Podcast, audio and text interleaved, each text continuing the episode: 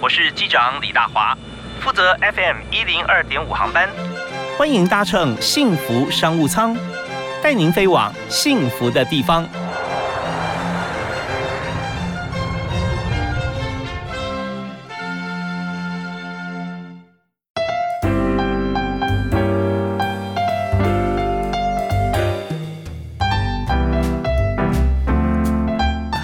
亲爱的听众朋友，大家好，大家午安加晚安。现在时间是下午的五点钟，也非常欢迎大家在每天下午的五点到六点准时锁定 FM 一零二点五，收听幸福电台的幸福商务舱。我是李大华。我们在今天谈商务啊，这名副其实的商务，因为商务就要要运算，要数字啊，要赚钱。那这当然在公司法里面哈也是明令的啊，就是公司的目的啊，就是为了赚钱嘛哈，才能够缴税啊，才能够养活很多我们公司的员工，让大家生活越来越快乐，跟我们电台一样越来越幸福。所以今天我们。来谈啊，在整个在盈利的过程当中啊，真的看赚钱这件事情啊，别人是怎么做的？他山之石可以攻错啊。我们来看的不只是说呃，在台湾邻近的香港或者新加坡，他们是一个非常。相对成熟的金融市场，我们现在看的是终极目标哈，已经到纽约的 Wall Street 哈，华尔街。我们来看看华尔街是怎么样来操作金融、期货啊、基金啊是怎么样来进行的。所以在这边我们就要请到专家中的专家哦，在台湾也绝无仅有，很少人有这样的经验。我们也邀请到是美国华尔街哈，也是在这个 Lish Capital 哈。呃，在中文方面是翻译成立富资本管理公司。我们邀请到的是执行长 Mark 林，嗨，Mark 好。大华你好。啊，非常欢迎 Mark 今天来我们节目现场啊，是是，就我看 很荣幸，哪里哪里，这我们也要跟你学习很多，因为在台湾操作金融面哈，我们所看到，当然也是全球的股市都要看，尤其现在台湾股市比较热啊，最近。是，所以通常大概从晚上开始啊，半夜的人关一直在看盘啊，是。看美股对不对？啊？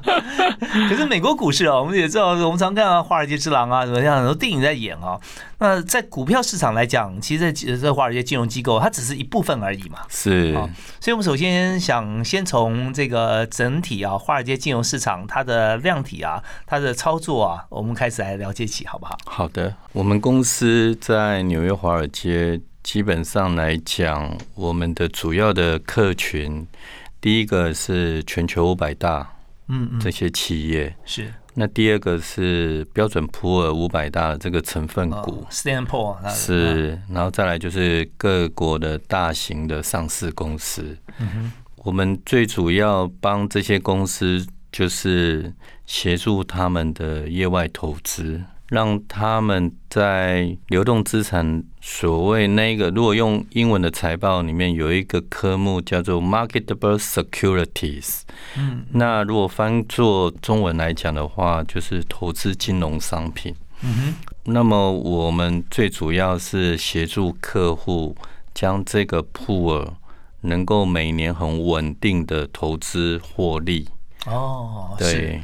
那当然，我先界定一下，这些全球的这些大企业，不单单是会只有请我们公司代为去帮协助做操盘，其实在美国非常多的金融机构还有交易商，也是只要是大概非常卓越的，应该都是会是这些大企业。所指定要求代操的这些组合里面，哦，就是你们的客户除了一般的这个呃五百强以外，哈，那还包含了现在我们看台面上的一些金融机构，对，就他本来帮别人操盘，也就是说我们存存存放款哈，那这边就是我们存款啦，那他去放，他去投资，那这方面也要参照，就参考你们的这个呃你们的做法，甚至委托你们来经营嘛，是操作啊。那我们帮这些大企业。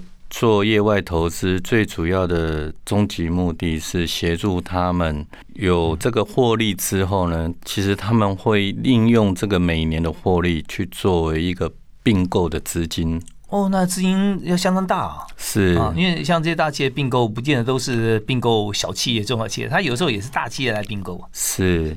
那我举例子好了，比如说各位很熟悉的所谓的网络搜寻的公司谷歌，谷歌在它的业外投资的目前的部位大概有一千一百亿美金左右。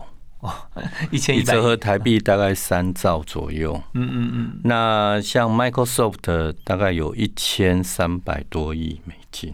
哇，那苹果更是惊人，苹果的部分来讲，我以它最高水位的时候是在二零一八年的时候，嗯。大概有两千五百亿美金。哦，那当然现在他有，他们啊有现在有很多的资金挪去做买他们自己的库藏股。嗯嗯嗯，对，所以你单单科技三巨头加起来的业外投资，你想想看，就有将近六七兆台币了。呀，就可以就可以让不包含预算哈，就包不包含其他的企业哦。啊哈哈，那你看这么这么大的水位，如果说正常的合理投资报酬，如果一年有十 percent 好了，嗯嗯，那他们只要利用这个投资的获利去并购一些其他的企业，你看这个企业成长的力道会是非常的强劲。OK，也就是说，一年如果说我们以大一点企业来讲啊，两三兆啊台币，它只要百分之十啊，也就是两三千亿，对，两三千亿，如果说以台湾来讲啊，台湾为什么说浅碟型的经济？因为我们的量体比较小，就我们消费市场低啊，而且我们的企业以中小企业为主，所以呢资本额比较低。那如果说用这个两三千亿来买台湾的公司，哈，也，就是就发觉富可敌国的意义，大概就是这样子啊。是，所以我们来看到说，呃，这么多公司它有如此庞大的一些资金运作的需求，但却委托啊、呃、Rich Capital 来经营，那他必须要你要给他很好的理由啊。对不对？对你要说你来你来我帮你操作，那我帮你操作一定可以稳定。你刚刚提到说稳定获利是百分之十左右，是是是，那我知道金融机构呃讲的话，尤其执行长讲的话，相对会比较保守一点。呃，百分之十稳定获利，意思就是说常常会超过百分之十啊。嗯，对，所以这方面就真的呃，为什么可以做到这一点呢？我们稍后听一段音乐回来之后，我们要请 Mark 啊继续跟大家来分享啊，用什么样的方式，就是说华尔街的运作模式是怎么操作的啊？那可以让这些大企业或者说投资的企业，它可以有稳定的获利啊。然后在并购方面怎么并购？他可以选择，他可以呃自产呢啊，或可以选择其他的投资。那为什么好像大企业啊多半他会选择呃多数是并购这条路？是啊，为什么啊？我们休息一下，回来谈。那但第一段音乐啊，我们还是要请来宾啊。我们今天我们请呃 Mark 执行长来推荐大家有没有一首你喜欢听的歌？我非常喜欢听李宗盛的《开场白》这一首歌曲。哦，开场白，OK。是是那，有没有说为什么喜欢听这首歌？呃，可能跟我以前。呃，大学时代的时候住宿舍的时候，我觉得当时我觉得李 李宗盛的这些歌还是蛮疗愈的。OK，我们来听一看这首开场白哦。当然，我们讲到说，呃，今天我们请到 Mark 林啊林执行长来到我们节目现场来谈。他除了要谈分析呃我们比较不熟悉的华尔街金融操作以外，特别是一位华人能够在美国二十多年啊，在这么庞大的一个金融机构里面，可以说是美国最大的。金融机构担任执行长，来主管像是在呃亚洲区啊这一部分，真的很不容易。我们谈华尔街操作，也谈华人如何在华尔街能够崭露头角。好，我们休息一下，回来谈。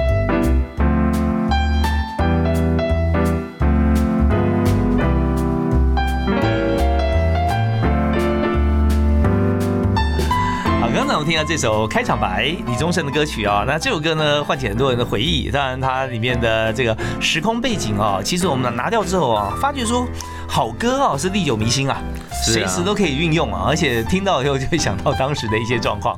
但我们今天谈到很多是话当年，但这个当年啊，以金融市场来讲，它是延续的。所以我们今天请到特别来宾是 Dish Capital 啊，利富资本管理公司华尔街利富资本哈呃的执行长。啊，Mark 来到我们节目现场来谈一下，在台湾比较不熟悉啊，甚至没有这样想过啊，资本可以这样运用的、台湾朋友可以来思考、来参考一下。所以 Mark 刚刚谈到说，我们在华尔街经营的时候，您专门帮这个五百强，还有在这个美国金融机构本身他们的银行啊啊、投资公司啊，甚至 VC 啊啊，他们来这个来操作。所以在这样操作的时候，我们先谈一下，就是为什么他们会信任信任你们啊？那你们三号你要给他一个依据，或者说他成功的经验，对不对？那他会相信说我们为他操作是绝对可信的。那这套运作模式是怎么样进行呢？以我们公司来讲，我们公司有分做几个专业的部门跟人员。我们公司呃有很多的部位是在期货的部分。嗯哼，期货当然有现货跟选择权，有很多的部位是在农产品。嗯哼，比如说咖啡、大豆、小麦、玉米、可可。那比如说能源、石油跟天然气。呀，那比如说工业的重金属。哎，这些工业的原物料，金银铜铁锡啊，你看现在 E V 的产业，从马斯克他去年整个股价大涨之后，带动了整个全球的这种电动车的产业。对，那你看现在连铁，那我今天才知道说，大连交易所它的铁的的价格已经上涨了十五 percent，更不要讲说锂呀。锰啊，这些主要的制造电池的这些原物料，我们最主要是在做这方面的操盘。嗯，那当然这些有现货，也有也有选择权。以我们最熟悉日常生活当中每天都会喝到接触到以咖啡好了。那我们公司第一个就是我们有研究员，但是这些研究员他们。本身是真的要上山下海的研究员。哦，不是只有看数字，对他们必须要实地的田野调查。那这些研究员的大部分都具有一些大学教授的背景，这些研究员的这些专长领域的背景，可能有地质学、有农业、有植物、有土壤、有气候。这些研究员他们不是会仅限于在财经领域，他们可能是跟在农作种植上面有关系的这些科学领域的这些专家。那这些研究员呢，他们可能会来到，我们大家也知道，咖啡它的生长领域大概是以。北回归线到南回归线中间哈，对，中间这个区块就是北纬二十三度半到南纬二十三度半的这个区块，尤其是以赤道。那么全球如果绕一圈来讲的时候，最大的生产国就是像巴西、委内瑞拉，是这是中南美洲。如果在非洲就是伊索比亚，伊索比亚在亚洲的话就是越南跟印尼哦，苏门答腊这些区块，就是咖啡最大的种植地。那呢。那目前来讲，出口国全球最大的咖啡出口出口国是巴西，第二名是越南。哦，所以呢，不讲了，不太晓得。对，那那以这些研究员来讲的时候，他们就要上山下海，他们要实际去研究这些咖啡树有没有病虫害，嗯，有没有因为气候变迁的因素导致的霜害、冻伤这些这些部分，其实。其实像巴西就有这个产生这些问题，所以今年的咖啡的收成可能预期上，我觉得会不是那么好。OK，像这些有价的资料哈，其实我们常常会看到，以台湾来讲，大家比较熟悉是股市了哈。是。那股市的话，就有消息面跟基本面了。对。那这个这就是基本面，但是它也透露了一些未来的消息。但是我跟各位分享一下，嗯。原物料这种东西讲的是所谓经济市场经济学里面的供需。嗯哼，如果今年的产量、今年的收成不好，就会连带到今年到明年的价格。是为什么？因为产量不好，代表价格就会涨。对，所以说为什么要有研究员？就是你必须要到它的种植地里面去研究这一些咖啡它的长成的状况如何。那么呢，研究员去收集了第一手的 research paper 这些研究结果之后呢，他们会把这些成果送回来公司总部这边。那我们公司的另外第二个职位叫做经济学家。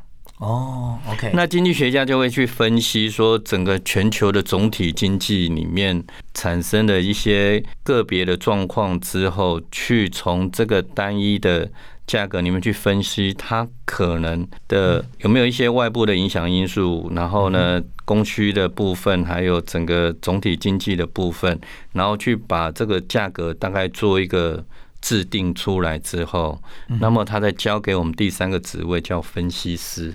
哦，那分析师在照这样的一个价格里面去找出了一个，呃，下一季或是或是下两季或是明年它的交易价格会是在怎么样的状况？因为以咖啡的期货来讲，它分的是有三个月的期货，三五个月期货，六个月、七个月、九个月跟十二个月的期货，所以说他看的是一个长期的这个契约的价格，它是会波动的。但是呢，如果我们预先能够去掌握出这个价格的状况的话，那我们的分析师就能够在收纳出一个更精确的一个价格区间之后，那么呢，就交给我们的交易员。第四个第四个部分，对，那交易员呢就开始可以运用我们的交易系统。现在的交易系统大部分都是电脑化的交易系统，是这些城市化交易，然后再去做一个所谓的做多跟放空，然后呢，就比较能够在全球里面胜出。嗯嗯，对，那所以说，为什么我觉得金融交易的这个常规哈，我们以往都会是用八十二十定律去想一些事情，但是我觉得以金融来讲，其实是百分之五赢的百分之九十五人的钱。哦，是这个这个比例是这么样悬殊，是，所以把它说成杠杆的概念也可以是。所以说，其实那是在于我们有没有愿意去投入这些费用跟成本，去将所有的东西研究到很透彻。然后呢，这东西是就好像一般的科技公司，他们要投入研发费用是相同的道理。OK，好，那这边我有两个问题哈，可能这段时间已经到，我们稍后回来请那个 Mark 来帮我们回答一下啊。第一个问题就是说，我们做这么多繁复的一些研究的研究员、经济学家、分析师跟交易员，对不对啊？四关啊，那当然到第四关的时候，这消息就成熟了啊。是，可是他面对的就是说，呃，你可能有不同的客户，他的。他是用期货的方式，或者说他用其他的方式，他可能也要面对不同客户，还要再再经过一些一些选择嘛啊。是是。那这样子的一个有价的资讯啊，它是公开的呢，还是因为他实在前面应该做那么多功课嘛，那么多事情，所以他是讯息是封闭的，只针对我们的客户啊。这这是第一个问题，或者说是不是可以有限度的公开，然后让大家可以来更多的人来 join 我们啊？这那第二个问题是说，你看前面一连串的，不管是这个分析的，我们现在知道说。呃，用大数据来分析啊，是。可是，在做人工智慧之前，很多工人智慧啊，对我们是在研究嘛啊。那这些呃研究的结果出来之后啊，我们原先就有分析师了，但透过现在最新的一些电脑工程资讯的像这样子 AI 方式来分析，对我们研究会不会有更多的帮助？是更快速呢？更深入呢？还是我们宁愿相信过往的一些方式会比较好，比较精准？我们休息一下来谈这两个问题。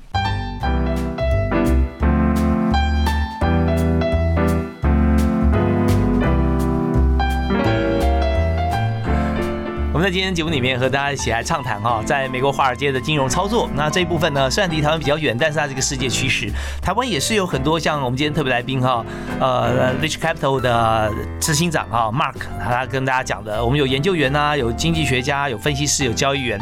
在台湾呢，我们就看到有分析师啊，但分析师这个资料怎么来做分析的？资料哪里来的？那适合哪一些朋友来看？它的信度效度如何？那大家都有经验啊，不见得就是说百分之百百。那当然，Mark 刚刚也讲到说，这是一个一场百分之五对抗百分之九十五的一个市场啊，所以你的资料如果掌握的够精确的话，呃，集中在百分之五人的手上啊，那我们就可以去挑动这百分之九十五和百分之百的市场啊。好，那我刚刚提的那两个问题啊，我们来来探讨一下。第一个就是说，我们收集这么精确的资料哈，那也花那么多的 effort。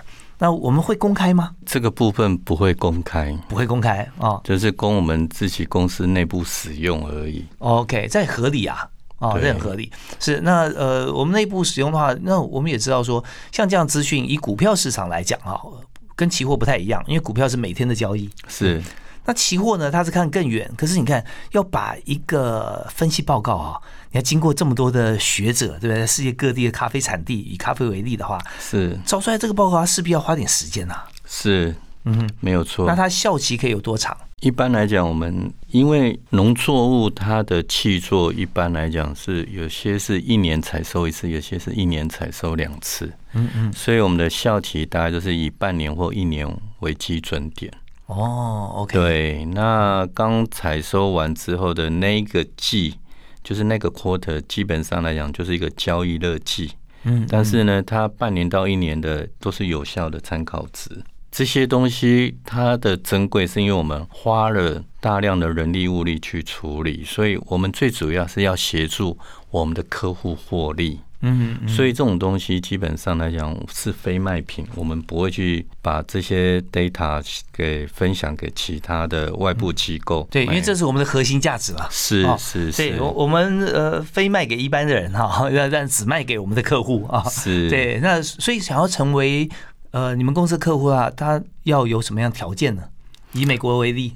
以我们这些机构来讲，基本上我们都会有一些 mini 买的这个投资投资的门槛，大部分的制定大概就是都是以五十万或是一百万美金为起跳啦。那当然，若是企业客户，大部分都是以五百万美金为做 mini 买的一个基本。门槛条件，OK，就是说有这个个人的客户啊，跟企业客户。是是是，一般银行也分啊 consumer 跟 corporate 啊，我们这样来分类。是是不一样，所以这也是我们公司里面的两大不同部门哦。对，差不多，但是总体来讲，其实我们不管是企业客户或是个人的，比如说高资产，或是说一些家族办公室的客户，我们。采用的策略都是一样的，嗯嗯，当然我们都是同样在一个一个铺里面去做操盘，嗯哼，对。那刚才大华兄有提到一个部分，我其实这个部分我讲到一些一个有关于历史的部分，是。各位应该都还会知道一个大约这几个世纪的历史，比如说基本上来讲，以十七、十八世纪的时候。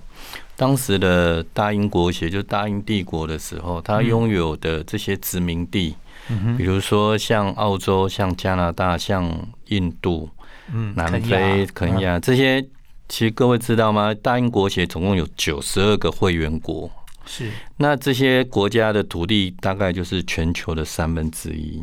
然后呢，当时大英国协它拥有这么多的殖民地，它的最主要目的是什么？其实就是要。收刮当地的原物料，没错，嗯，然后呢，把这些原物料拿去，就是买卖之后赚到了钱，送回去大英国协。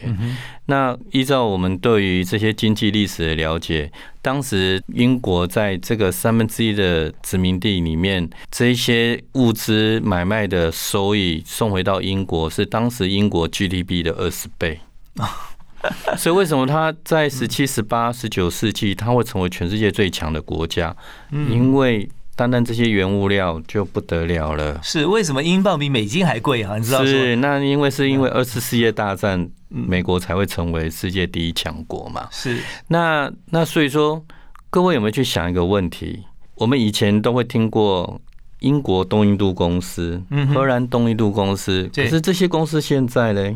是现在在哪里呢？对，在哪里了？可是其实它还是存在的，只是它散落在不同的企业体上面。哦，那比如说以英国来讲的话，其实我我可以举例子，有一家英国的曼氏集团，嗯，Man Group，曼氏集团它的成立在一七八三年，它的前身叫英国海军。哦，OK，所以呢，从一七八三年之后转型为这个这样的一个金融投资集团。你要想想看，两三世纪以前，他们就有全球原物料的供给跟需求资料，是一直延伸到现在，所以他们等于是有两三百年的 database。OK，是，那那太强了。对，那你把这些资料收集到现在，其实你是可以去比对出。每一个百年，每一个五十年，每一个每一次的景气循环，他们的产出跟收成，还有他们的气候的这些种种的变化里面，那些东西分析下来，其实也是辅助他们的经济学家或分析师在预测价格里面一个很重要的部分。OK，我们在这段 Mark 林 Mark 执行长的谈话里面，我们会看到很多。大家如果说嗯要去用比喻的方式来看哦，很基本的一点啊，虽然量体差很大啊，但是就是国营事业民营化啊。是这边有一点很重要的一点，你怎么样从你看英国不管历朝历代，现在它王国还存在了哈，那它怎么样把原先的资产，让它用最能够放心的方式把它下放到其他的单位啊，成立私人的公司，那它跟这个呃国家之间跟皇室中间的一些关联性啊，它依然紧密连结啊。但另外一点就提到我们刚前面那个问题啊，大数据啊，现在的 AI 大数据分析对于现在像是呃以林执行长啊他所在的公司哈。在 Rich Capital，或者说我们讲说英属东印度、合属呃东印度公司，像这样的历史悠久公司来讲，有没有用呢？它太有用了。重点不在于说它现在分析的工具。因为我这样理解出来，它重点在于它累积的 data。对对，所以你工具越强的话，它 data 越多才有用啊。你的工具很强，但是我公司成立两年，很抱歉哈，你排在后面两千五百六十一个位置啊。是是是是。OK，在这边就解释我们的问题哈。那所以在本身您服务这个公司哈，Rich Capital 也是有历史吧？我们母公司集团其实在美国大概已经有将近八九十年的历史了。嗯嗯，对，那。再加上我们在金融机构之间的一些交换的资料，还有所需求的一些所需要在操作应用面的这些的讯息的一个运用端，其实我们都是应用大量的 big data 的资讯分析，加上我们有实际的人员去做研究，嗯，所以我们才会归纳出一个精确的价格，归纳出这些精确的价格，我们才有把握帮客户。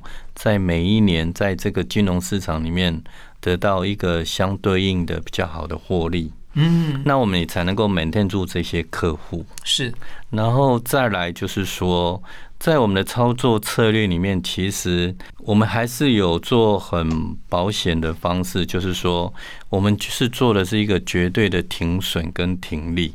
嗯哼。然后呢，我们把现货跟 option 之间是做一个，比如说我举例子好了，可能是百分之四十五跟百分之五十五，百分之四十跟百分之六十，其实我们相对的就把风险限缩在十到二十 percent 以内，然后再加上我们又又有做绝对的停损跟停利，所以我们一获利，我们不练剑，我们就就就脱手了。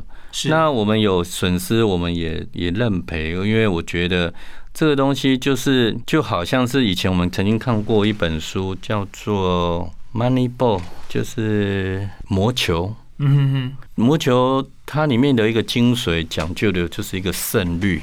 是。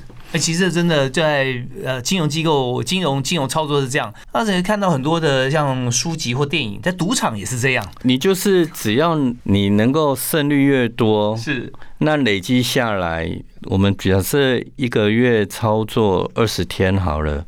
那我们每一天获利了零点零一 percent 或或是零点零二 percent，是我们就满足了。我们我们就不那每或是有损失也无所谓。可是我们如果累积了一个月之后，我们如果是有一 percent 的获利，那连续十二个月。不是十二，不是十二 percent 哦，它是用复利去计算，它就十四点九九 percent 呀，真的，所以这部这部分，对对对，所以说，我觉得金融的这个东西，除了你的系统跟你的研究数据要精确，要能够愿意投入成本费用去建制这些东西之外，那你也要。做出一些绝对的避险的部分。OK，停损容易，停利难啊！在这方面大家要记得哦。那要记得停损跟停利，那唯有停利哈，那你才能稳定获利。是的，不然的话整张法乱掉，那就没办法再做了。好，那我们在这边哈，这一段我们讲比较长，我们要休息一下。那稍后回来还有个重头戏啊，我们来谈谈看，以一位华人哈，这个资深赴纽约华尔街，怎么样能够经过二十年以上的打拼，做到。国际金融机构的执行长，好，我们休息一下，马上回来请教 Mark 林。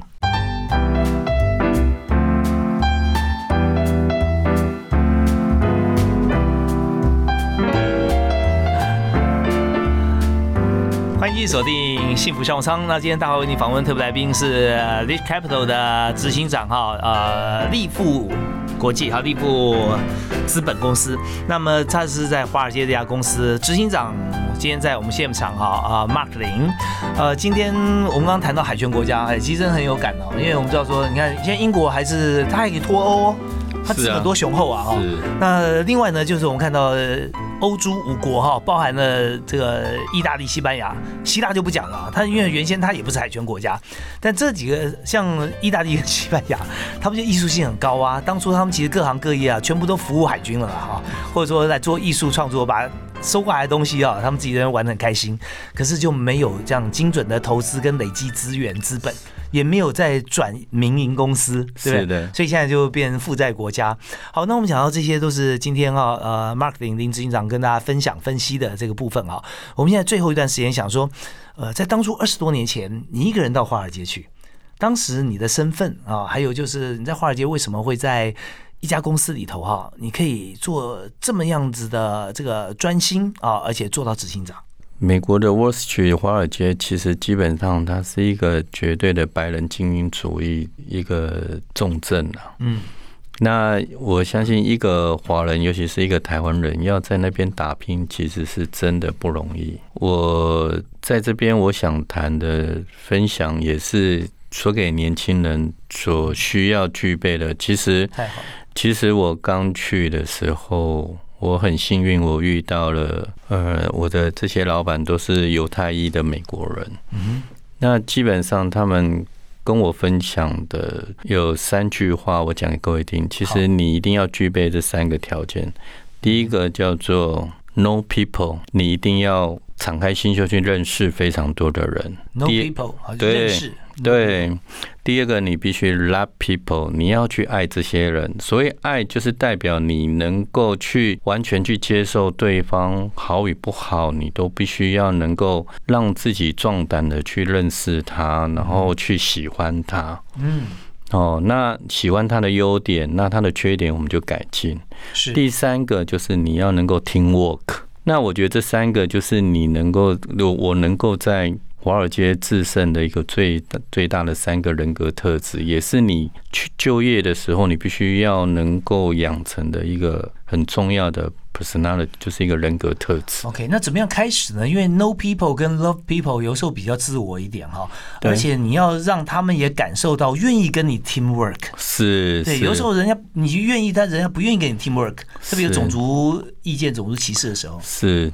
所以说，这东西其实要有点运气啦。我说实在话，就是说，呃，你要能够能够去说服你的老板，嗯，然后之后你能够去说服你的同事，是，然后呢，你能够 open mind，你能够大方的去愿意展现你你的优点在哪边，你可以跟他们一起合作，可以大家可以很好的把事情完成，是，然后呢？主动的愿意去做一些可能他们不想做的事情，你都把它捡起来做。Mark，你行不行举个例子啊？当初或者说在哪些关键时刻，你怎么做的，让让大家可以接纳你，或者说让跟你一起合作？我刚到美国的时候呢，其实我很多东西我都并不了解，尤尤其是一个人所涉猎的都有限。但是呢，我觉得最重要的是你能不能去跟你的老板说服说你有哪一些优势是可以别人没有的。然后呢，你你愿意去产生一个 win-win，就是我如果做这件事情，其实我是可以带给整个集团、整个企业是有利的。然后呢，还有一些就是说我能够善用东西方的一个差异性。嗯哼。然后呢？我会去分析说亚洲市场跟欧美市场的差别在哪里？我们可以怎么样去专注在亚洲的市场，可以把全球市场做得更好？OK，那我愿意尝试去跟老板讲这些东西。哦，那这边我们就归纳一下啊，三点：第一个说服老板，然后说服老板的做法是用行动来证明，是，然后先用分析给他听啊，然后讲给他听。第三个就是。本来是主力的，化主力为助力，是对，因为本来在在美国，我们是这个呃黄种人，对不对？有是，对于犹太人来讲，他们也认为他白种人啊，对不对？而且还有犹太的光环嘛，所以我们在这边就有跟他分析说，其实他耳朵会竖起来说，哎，我这边有新的市场，哎，啊，是，他就他就会买单啊，是，所以这就完全把我们的这个原来的主力啊变成助力了。林执行长啊，他谈的非常真切，让大家知道说，年轻人到国外打拼啊，要凭着跟人际关系的良好啊接触啊、说服啊、啊 teamwork，还有就是要证明自己的能力跟自己的视野啊、见解给你的主管、你的老板听。那在这边哈，我们启平在最后哈有两件事情，一件事情说，如果今天有台湾年轻人，那他想要面试你们公司啊，那你待会想要问他什么问题，或者说你觉得他应该具备什么人格特质？那第二件事情。就是送给大家去做有名。华尔街的机构其实不是不止华尔街的机构了，我觉得美国的这些大型企业基本上他看重也就是刚才这三个东西。嗯，你是否具备了？你能够主动去认识人，嗯，然后你能主动去喜欢了解每一个不同的人，充满好奇心并且友善是啊，然后第三个，你能不能更加做一个 team work？你能够更加合作，然后放弃自己的本位主义，然后呢，能够融入到大家的群体的一个一个合作团队。我觉得我们会去看的的新人是用这些角度去来作为我们筛选能不能成为我们的 member 的一一一个一个主要的条件。OK，好啊，那这边建议所有年轻人啊，不管你去应征哪里啊，特别是如果你要来这个 Rich Capital 啊，呃，到我们公司里面来应征的话哈，可以准备很多你的故事啊，如何 deal with people 啦，如何 teamwork 啦，也许你不用主动讲，问到一些问题的时候，你把这故事拿出来啊，是的，老板就买单了哈是。好吧？那最后是不是送给大家一句座右铭？我自己的座右铭是这样子，就是敞开心胸去迎接这个世界，每样事情都去尝试。是敞开心胸迎接这个世界，每一样事情都去尝试。也就是说，先不要有被害妄想症。常常是因为我觉得啊他怎么对我这样，这样公司人有病吗？这样啊。是是就那你又没办法敞开心胸吗？你觉得大家都在害你啊？对，所以像 Mark 啊，他为什么这么多朋友哈，而且都是好朋友，他永远是为大家着想，然后敞开心胸跟大家来谈，然后团队合作，一起来共享很多事情，在无私的提供他的服务，所以这边哈就可以把我们人生越过越宽广。那生意越做越好，那是必然啊。好，我们今天非常感谢呃，在今天节目里面哈，为大家来贡献他的 know how，还有他奋斗史的 Mark 林，他目前呢就是一直在这家他热爱的公司啊，Lish Capital 啊，立富资本来服务担任执行长的工作。好，我们再次感谢 Mark，好，谢谢大华，谢谢各位，谢谢大家收听啊，好，我们下次再会，好好，拜拜拜